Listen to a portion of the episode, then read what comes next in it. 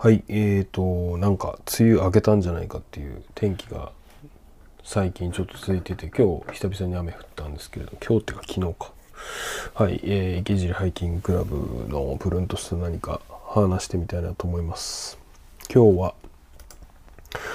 えーと、6月23日の午前1時を回ったところです。はい、えーとですね、ちょっと最近いろいろ、あの、まあ、毎回そうなんですけど、気になったこと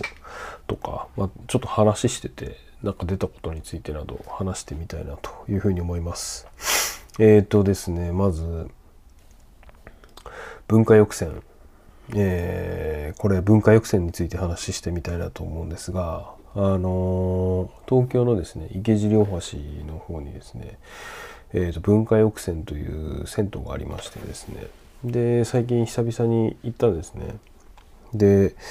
まあ、なん、なん、なんつったんですかね。僕、池尻に住んでないんですけれども、ずっと池尻ハイキングラブなんですけど、あので、ただなんか、その近所には住んでてたりとか、まあ、池尻大橋ら辺で遊ぶことが結構多かったんで、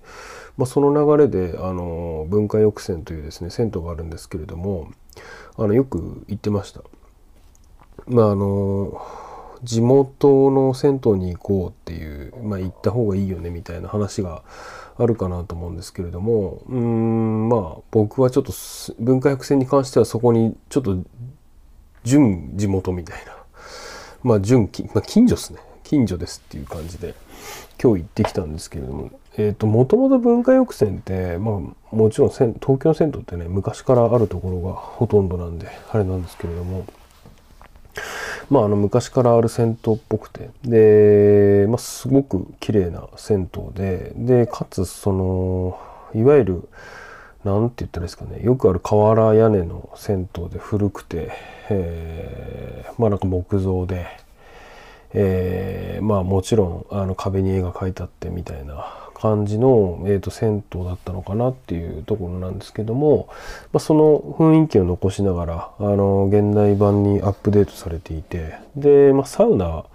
があってですねサウナはま2段になってて6人最大入れるのかな。あと立ちで1人みたいな感じの、えー広さだったんですけれども、まあ、サウナ好きな方ならわかるかなと思うんですが。であれですね。あのー水風呂もですねめちゃめちゃ冷たくて。で結構まあ銭湯好きな人には有名なんですかね。っていう感じで。まあなんなんて言ったらいいですかね。そのもともと地元にいた人がまああのいなくなっちゃうみたいなね話っていうのがあるかなと思うんですけれどもなんかそうっていうのがまああの地元のなんかいろんな銭湯にまあいわゆるサウナのせいなんせいというかサウナブームみたいなもんで、えー、と結構若い方を中心に、えーその地元ではそこに住んではない人が、まあ、サウナに行ってでまあもともと行ってたおじいさんおばあさんとかおじいさんとかがあのなんか来づらくなっちゃって、えーまあいいなんでしょう地元の人が行かなくなるみたいな流れがあるのかなと思うんですけれどもまあ僕もですねちょっと話横道それるんですけれどもまああの今住んでるところから2駅ぐらいの駅のところにある銭湯行ったんですけどあの本当に罵られましたね。本当こんなカスみたいなやつらが来るからよマジで帰れよみたいな感じでサウナの中でずっと言ってるおじさんがいてでそのおじさんあれ前も話したかな？なぜか知んないけどそのテレビのリモコン持ってるみたいな感じで。まあなんかまあわかるよっていう感じではあったんですけれども。まあただなんかそので話戻ると文化抑制に関してはあのなんか時代の流れに乗ってるというかいいい意味でだと思うんですけれどもやっぱりサウナブームで、えー、とそうやって若い人とかまあ、えーその地元に住んでる人じゃない人が来てしまうっていうところは、まあ、受け入れて、えー、と柔軟に、えー、と対応している印象っていうのがあってですね。あのー今日まあでサウナとかもすごいしっかりあの運営されていてもともと。ですごくあのグッズを作っていたりとかオリジナルグッズがあったりとかあの、まあ、サウナをちゃんと押してみたい押してるみたいな感じの運営がされていたんですけれども。でもなんか地元っぽいおじいちゃんとかも結構来ていてあのなんかバランスがなんかうまく柔軟に対応してバランスが取れている銭湯なんだなっていうふうに思ってはいたんですけれども。で今日まあ結構久々に行ったんですが、まあ、ふとですね。今日あこの前ですね。行って行ったんですけれども。あのー、めちゃめちゃ改装されてまして。でサウナがですねあのー、倍ぐらいの広さだったんですかね。でオートロウリューっていうんですか？あの上から水垂れるみたいな感じでになっていてで、まあ、水風呂そのままの広さなんだけど今度シャワーですね。シャワーががっつりあの洗面所多分2つぐらい洗面っていうかあのか洗い場を2つ潰した感じなんですけどもあの立ちシャワーが2つついていてであのサウナハット掛けみたいなのもついていてですね。あの、完全にサウナに寄せてんなっていう。で、何よりびっくりしたのが、ちょっと暗闇の、えっ、ー、と、部屋ができていて、で、扇風機2台ガンガン回ってて、整いスポットみたいな感じで、えっ、ー、と、椅子数えたら16台ぐらいあったんで、あの、16台そうですね16台ぐらいあった気がします。16か14かみたいなぐらいあった気がするんですけれども、まあ、大改装していてしかもサウナに寄せた改装をしていてですねあれ結構あの街中の中でしかも戦闘スタイルでで手ぶらセットでちょっと値上がりしてたんですけれども1150円でタオル大きいの1枚とちっちゃいの1枚って感じでであのサウナマットまあ洗いながらこう繰り返し使うタイプなんですけれども置いてあるんでまあ結構結構だなみたいな。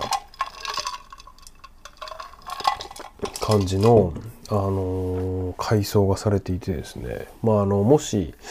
これね聞いてる人ってなんか東京の人だけじゃないじゃないかなと思っていて、えーともし東京じゃない方がこれ聞いていたらあの池尻大橋にですね文化浴泉というですねあの銭湯がありますんでまああのさらっと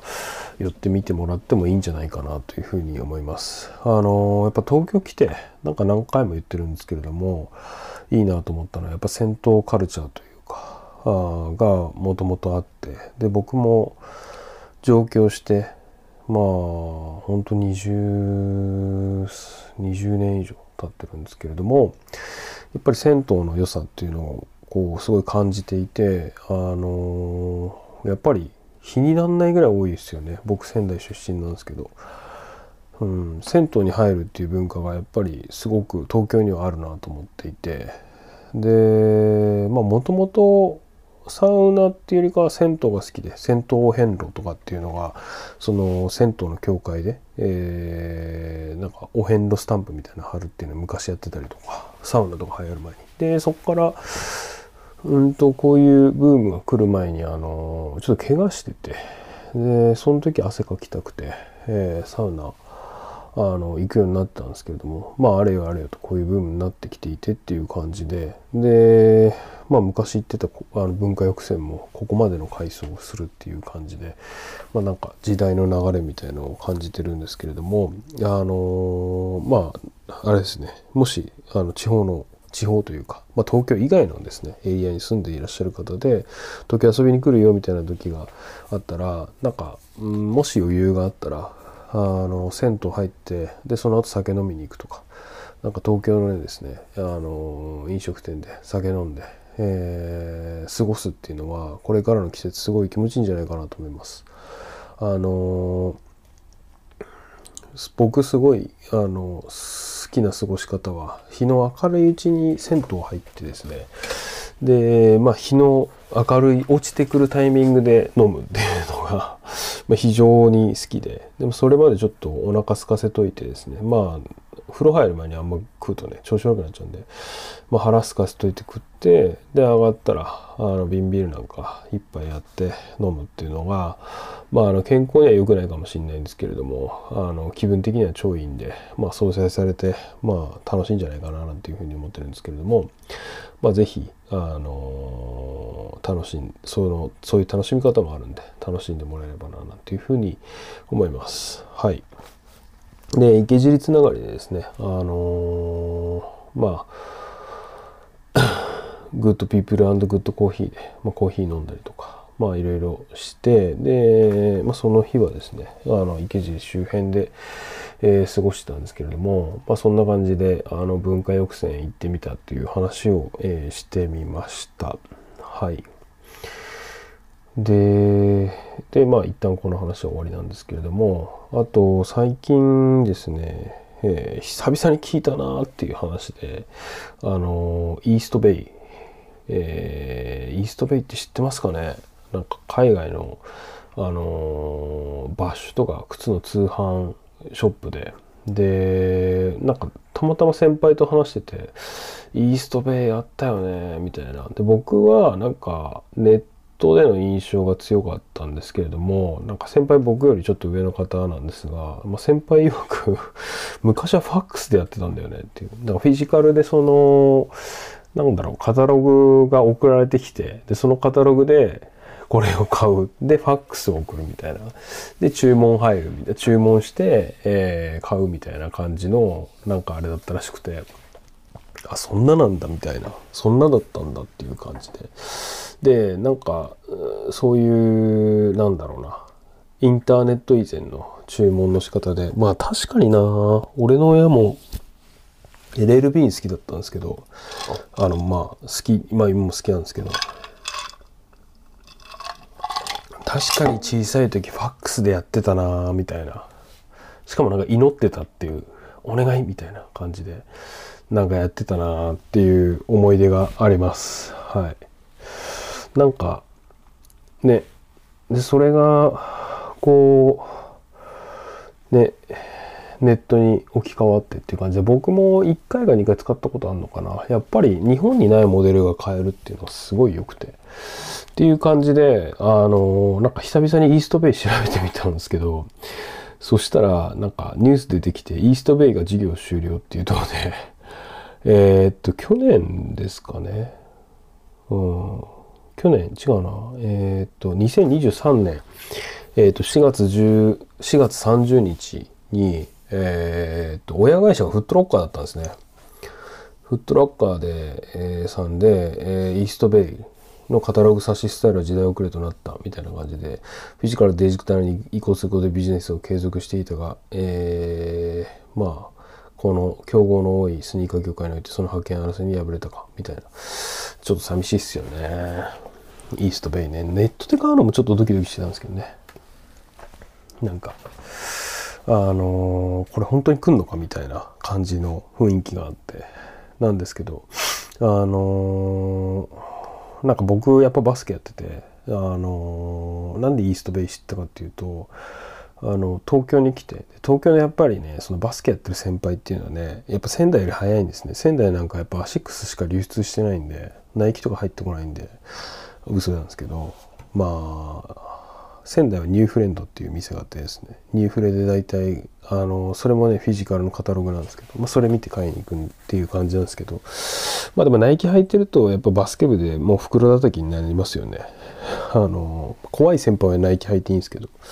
まあ俺みたいなアシックス履かなきゃダメみたいなのがあってですね。で、で、東京来るとね、そういう縛りがあんまないのかなんなのか。やっぱ先輩がイーストベイとかで、あの、輸入してんの見てですね、あの、俺もやってみようみたいな感じで、まあ東京来てから知って、あの、何回かやってたんですけれども、まあそんな感じで、えー、まあ一つの時代が終わったなっていうのを、えー、感じた次第でございます。そして、ここに来て14分なんですが、まあちょっと次話したいな。まあ話したいって言ってもそんな詳しく知らないんですけれども。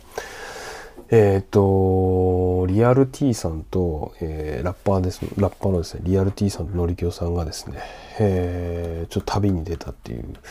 ニュースが入ってきていて、まあ、リアル T さんはなんか明言してないと思うんですけど、のりきょうさんは昨日、一昨日ぐらいですかね、直筆のその、旅に出ますみたいな話っていう話じゃないや、そのお手紙みたいなのがインスタに上がっていて、ああ、これはまあそういうことなんだろうな、なんていうふうに思ってですね。で、まあ前々からなんかちょっと噂されていて、あの、ゾーンさんのライブになんか出たっていう話があって、で、そそれは実はみたいな、あの話だったんですけれども、なんか、まあその辺ですね、まあ次回なんか話せたらいいかなというふうに思っています。はい。ということで、あ、最後にですね、なんかちょっと思ったんですけど、まあどんだけ来るかわかんないんですが、まあリクエスト的なものを全然やってなかったなと、まあ70回ぐらいやってるんですけど、この配信ですね、70回目にして思いまして。で、なんか、あの全然あるかわかんないんですけど、えー、なんか話してみたいこと、質問とかありましたら、池尻ハイキングクラブのインスタの DM で、あの、送っていただければ。最近ですね、あの、なんだ、あの、中国系のお姉さんが、あの、おめでとうございます、ギフトカード当たりましたっていう、あの、みんな、これ何なのってすげえインスタに上げてるんですけど、なんかあの、タグ付けっていうんですか？タグ付け？メンションみたいなやつで来るやつで、まあ、速攻通報して速攻ブロックしてますけど、まあ、ああいうのがあるんですが、まあ、なんか、えー、そんなですね、インスタも荒れてる中なんですけれども、もしリクエスト等あれば、あの、DM いただければな、っていうふうに思います。はい。っていう感じで、えー、池尻ハイキングクラブのプルンとした何か、えー、本日終わりにしたいと思います。えー、今日は金曜日ですね、えー、週末、ラスト1日頑張っていきましょう。それでは。